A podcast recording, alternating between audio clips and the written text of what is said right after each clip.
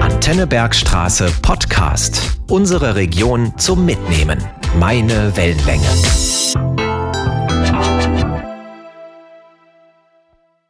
Herzlich willkommen zu Elternzeit, dem Familienpodcast für Südhessen. Schön, dass ihr wieder dabei seid.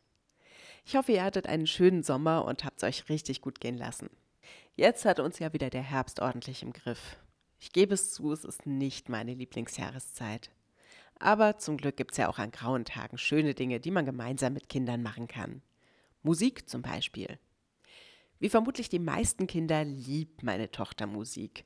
Sie singt und tanzt total gerne und das an allen möglichen und unmöglichen Orten. Es ist so schön zu sehen, wie sie dabei richtig aufblüht und wie sich auch je nach Lied ein bisschen ihre Stimmung wandelt. Aber klar, uns Erwachsenen geht es ja auch so. An Sommertagen mögen wir die heißen Sommerrhythmen und an Wintertagen darf es dann auch eher etwas gemütlicher, kuscheliger, balladiger sein. So geht es jedenfalls mir. Keine Frage. Musik ist was Tolles. Sie macht was mit uns. Und sie hat erstaunlich viele positive Effekte. Es gibt unzählige Studien zum Thema, was Musik mit Kindern macht. Und die Effekte sind erstaunlich. Kinder, die viel Kontakt mit Musik haben, sind, verkürzt gesagt, durchschnittlich schlauer, beliebter, kreativer, ausgeglichener und selbstbewusster. Dafür ertrage ich dann auch vielleicht die hundertste Wiederholung von Meine Oma fährt im Hühnerstall Motorrad. In dieser Folge geht es also um Musik und um Kinder. Dazu habe ich mich wieder mal im Freundeskreis umgehört, online recherchiert und ich habe mit Corinna Bischof gesprochen. Die ist Expertin für Musik und für Kinder, also die perfekte Interviewpartnerin. Denn hauptberuflich ist sie Erzieherin bei uns in einer Funkstätter Krippe und daneben hat sie eine Zusatzausbildung als Musikgartendozentin und sie leitet mehrere Eltern-Kind-Musikkurse in Funkstadt. Bevor ich jetzt also meinen Senf zum Thema Musik dazu gebe, möchte ich euch erstmal das Interview vorspielen, denn Corinna hat ganz viele wichtige Inputs geliefert und da möchte ich dann später anknüpfen. Jetzt erstmal viel Spaß beim Zuhören. Ja, neben mir sitzt die Corinna Bischof. Vielen, vielen Dank, dass du dir die Zeit nimmst für das Interview, dass du bereit bist, meine Fragen zu beantworten. Kein Problem, immer wieder gerne. Super. Ja, fangen wir gleich mal mit dem ganz großen übergeordneten Thema an, Musik. Warum ist denn Musik so wichtig für Kinder? Also Musik hat ähm, super viele positive Effekte auf die kindliche Entwicklung. Ähm, zum Beispiel kann die Sprachförderung unterstützt und verbessert werden, die Konzentrationsfähigkeit kann gefördert werden, es kann Stress abgebaut werden. Also ähm, Musik hat so viele positive Einflüsse. Und ähm, ja, den schönsten finde ich persönlich ähm, oder am schönsten ist einfach die Wirkung auf die eigene Befindlichkeit, also die Emotionalität. Also wenn, ähm, wenn man zum Beispiel seinen Lieblingssong hört, dann, ähm, ja, dann geht es einem sofort besser und das ist einfach fast Magie. Da hast du völlig recht und das gilt natürlich nicht nur für Kinder, sondern auch für uns Erwachsene. Wenn ich Stress abbauen möchte, dann lege ich mir auch ganz laut ein Lied ein und tanze dazu ab und das sieht dann hoffentlich niemand und dann ist aber auch wieder besser. Ähm, genau, kannst du denn konkrete Situationen nennen, die jetzt gerade für Kinder mit Musik hilfreich sind? Also ich denke jetzt so an den Klassiker äh, ein Einschlaflied. Also im Alltag ähm, kann Musik super als, ich sag mal, erzieherisches Hilfsmittel eingesetzt werden. Zum Beispiel als Beruhigung, genau, beim Einschlafen. Und Musik kann einfach helfen, eine Spannung abzubauen und ich sag mal so eine Wohlfühlsituation zu schaffen. Also beim Einschlafen ist es dann natürlich wichtig, ruhige Lieder zu singen oder erklingen zu lassen. Und am besten immer die gleichen, damit das Kind lernt, so, ah, okay, die Musik kenne ich, Jetzt kann ich entspannen und einschlafen.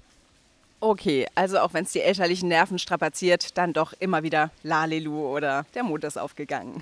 Man hört und liest ja doch immer wieder, dass Babys schon im Mutterleib mit Musik beschallt werden sollten.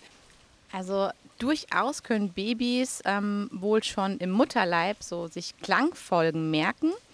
Und so können, könnte man demnach ähm, Babys auch eine Spieluhr ähm, zum Einschlafen hinlegen oder Schlaflieder vorsingen und das Baby erinnert sich dann im besten Fall an die Lieder und kann dann ähm, ja, sich beruhigen oder die Musik wirkt beruhigend. Also könnte man schon quasi vor Geburt eine beruhigende Atmosphäre schaffen durch Musik. ja, also und das ist ja die beste Voraussetzung für ein entspanntes Einschlafen, sage ich mal. Und was auf jeden Fall auch einen positiven Effekt hat, ist mit dem Baby im Bauch schon zu reden oder zu singen, dass es sich an die Stimme gewöhnt der Mutter und wiedererkennt. Und ja, das soll einfach auch ähm, die Bindung zwischen Mutter und Kind stärken. Ist es okay, wenn man eben wie ich keine klassische Musik mag und stattdessen dann ja, so wie ich in meiner Schwangerschaft, da war gerade Dance Monkey angesagt und dann habe ich das ganz häufig ganz laut gehört und dachte, ich hoffe, es ist zumindest nicht schädlich. Ähm, meine Tochter zeigt keinerlei Anzeichen von Wiedererkennen, aber sie scheint auch kein gestörtes Verhältnis zur Musik zu haben, immerhin. Es ist nicht bewiesen, dass Klassik jetzt irgendwie eine besondere Wirkung hat auf Kinder oder dass die besonders schlau werden oder genau, also die Art der Musik hat auf die kindliche Entwicklung also keinen Einfluss, aber spricht demnach, ähm, also spricht auch nichts dagegen, wenn man auf ein Konzert geht und zu lauter Musik tanzt in der Schwangerschaft. Es muss ja auch nicht unbedingt Punkrock sein. Okay, ähm, nehmen wir jetzt mal an, das Kind ist geboren. Auch dann ist Musik sicherlich eine ganz schöne Sache. Also auch ich habe im ersten Jahr schon viel mit meiner Tochter gesungen. Wie sieht es denn da aus mit Radiomusik? Es gibt ja ganz häufig so die Situation, dass man in der Küche steht und irgendwas schnippelt oder breit zubereitet. Muss es dann die Kindermusik sein, die man dabei laufen lässt? Idealerweise singt man natürlich selbst, schon klar. Ähm, darf ich auch einfach das Radio laufen lassen mit eben nicht Hard Rock, sondern vielleicht einfach eingängiger Popmusik? Also klar, es ist total okay, wenn man was Radio laufen lässt, nebenbei im Alltag. Ähm, aber die ich sag mal beispielsweise sprachliche Entwicklung und Motorik von Kindern kann am besten eben also so durch Fingerspiele und Bewegungslieder gefördert werden. Und dabei ist es auch gar nicht so wichtig, ähm, dass die Lieder eben deutsch sind. Also Aram Samsam hat man, äh, bei Aram Samsam hat man fröhliche Kinder und äh, Kompetenzförderung in einem. Und Selbstsingen ist natürlich das Allerbeste. Da ist es auch ganz egal, ob Papa oder Mama die richtigen Töne treffen also Vorsingen ähm, schafft einfach Nähe, Aufmerksamkeit, Geborgenheit und ähm, ja, das sind ja alles Elemente für eine starke Bindung oder die, die Bindung stark zu fördern. Das klingt doch alles erstmal super. Und es ist sehr, sehr beruhigend, dass man nicht besonders gut singen muss, denn ähm, ja, das können wir auch nicht. Gibt es denn die Möglichkeit, dass man ein Kind auch beim Selbstsingen reizüberflutet? Das Aufmerksamkeitssystem von Kindern sollte nicht die ganze Zeit aktiviert werden von außen. Ähm, für Kinder ist es eben wichtig, auch Ruhephasen zu haben und dass sie selbst bestimmen können, wann sie ihr Aufmerksamkeitssystem aktivieren wollen. Also lässt man zum Beispiel die ganze Zeit Musik oder den Fernseher laufen, kann es eben sein, dass das Kind reizabhängig wird und nur schwer zur Ruhe kommt, wenn keine Reize mehr da sind. Also Ruhepausen und mal keine Musik sind eben auf jeden Fall sehr wichtig. Kommen wir zum nächsten Thema. Instrument lernen. Ganz viele Eltern wünschen sich, dass ihre Kinder ein Instrument spielen können. Ist das denn zwingend notwendig oder ist es genug, wenn das Kind einfach mit den Kochlöffeln auf dem Tisch haut und dazu Dudel, Dudel, Dudel singt? Also aktiv Musik machen hat super viele Eigenschaften, also positive Eigenschaften. Zum Beispiel äh, die Förderung der Konzentrationsfähigkeit, also beim Instrumentspielen wird eben viel Information ähm, gespeichert und abgerufen oder ähm, auch äh, die Stärkung des Selbstvertrauens. Wenn man Lernfortschritt hat, ähm, wird man immer sicherer. Dann äh, die Kreativität wird gefördert durch Ausprobieren und Experimentieren. Aber ähm, man darf ähm, Kinder äh, wirklich niemals äh, dazu zwingen, Instrument zu lernen. Also Kinder brauchen, das nennen wir so in der Pädagogik, eine intrinsische Motivation, also von sich aus einfach Freude am Instrument haben. Und ähm, genau, wenn man das Kind zwingt, alles andere wird zur Qual äh, für die Eltern und ähm, die Kinder.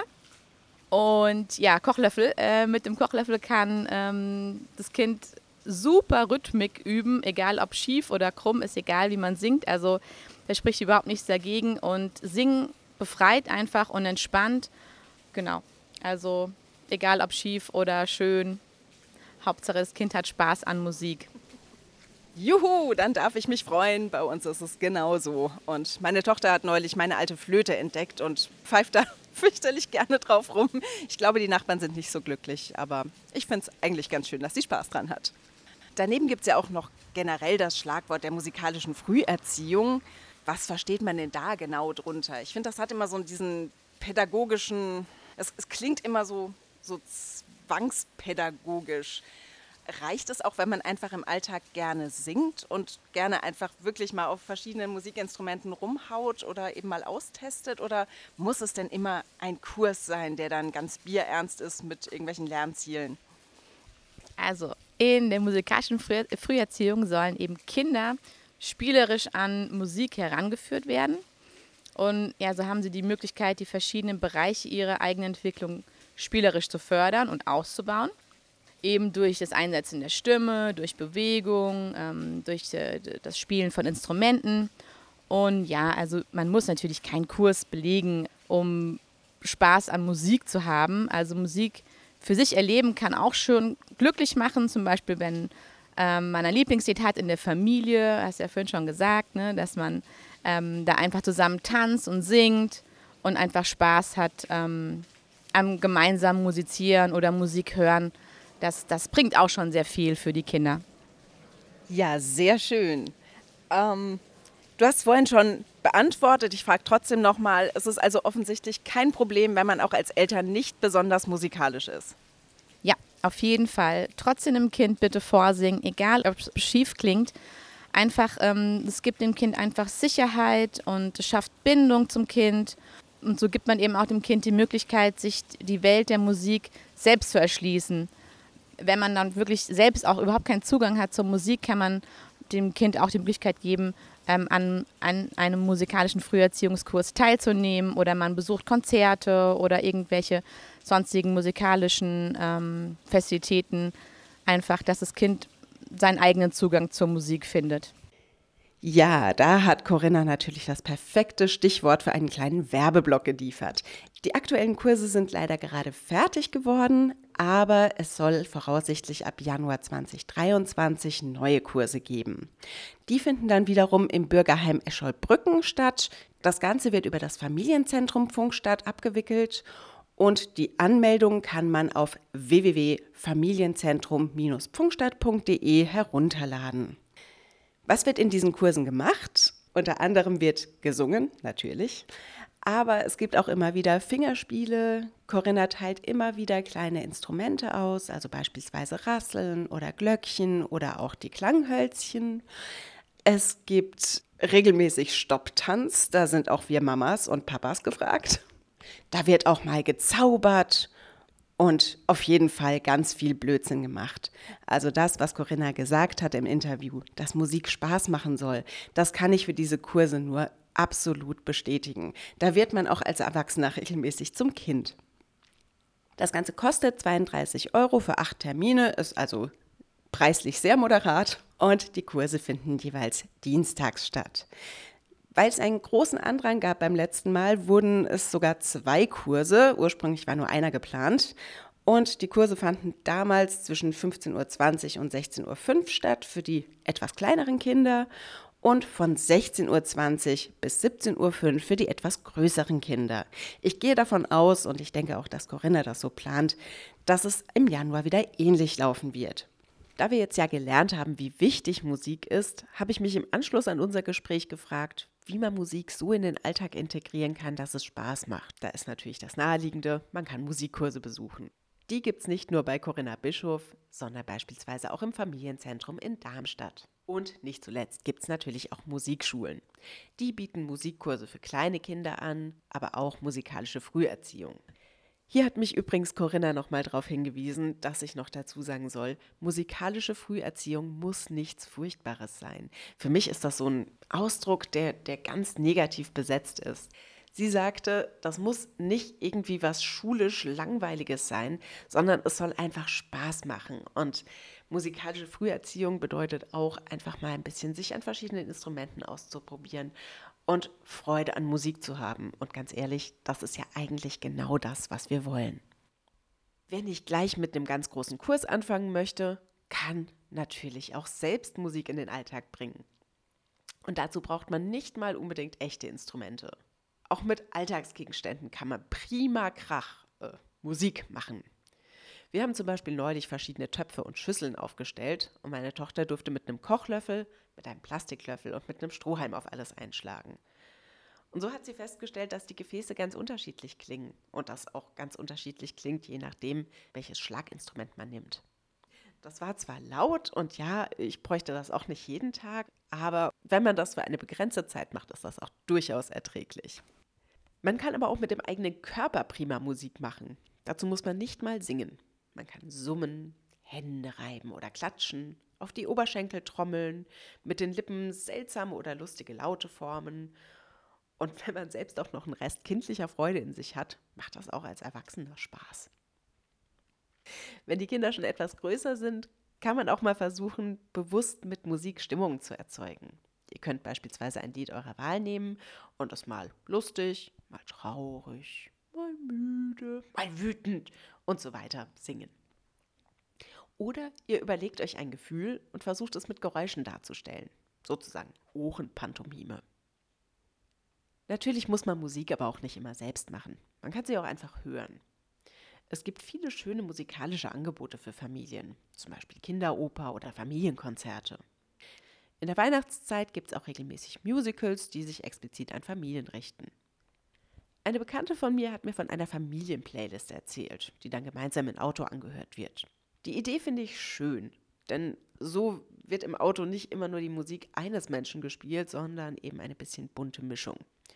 Und ich hoffe, dass wenn meine Tochter ein bisschen größer ist, dass wir das auch machen können, damit ich endlich auch mal wieder meine Musik hören kann. Andererseits, das Schöne ist, wenn die Kids älter sind, findet man vielleicht auch musikalische Übereinstimmungen. Ich war zum Beispiel neulich mit meiner 15-jährigen Nichte bei einem Ed Sheeran-Konzert und das hat uns beiden richtig Spaß gemacht.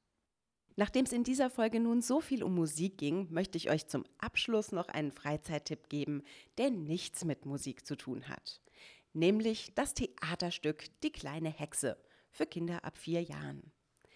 Aufgeführt wird das Ganze von der Zwiebelbühne in Griesheim und zwar in der Wagenhalle. Aufführungstermine sind jeweils an den Wochenenden vom 5. und 6.11.